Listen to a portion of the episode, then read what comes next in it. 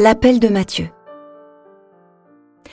Jésus partit de là et vit, en passant, un homme du nom de Matthieu, assis à son bureau de collecteur d'impôts. Il lui dit Suis-moi. L'homme se leva et le suivit. Comme Jésus était à table à la maison, voici que beaucoup de publicains, c'est-à-dire des collecteurs d'impôts, et beaucoup de pêcheurs vinrent prendre place avec lui et ses disciples. Voyant cela, les pharisiens disaient à ses disciples, Pourquoi votre maître mange-t-il avec les publicains et les pécheurs Jésus, qui avait entendu, déclara, Ce ne sont pas les gens bien portants qui ont besoin du médecin, mais les malades. Allez apprendre ce que signifie Je veux la miséricorde, non le sacrifice. En effet, je ne suis pas venu appeler des justes, mais des pécheurs.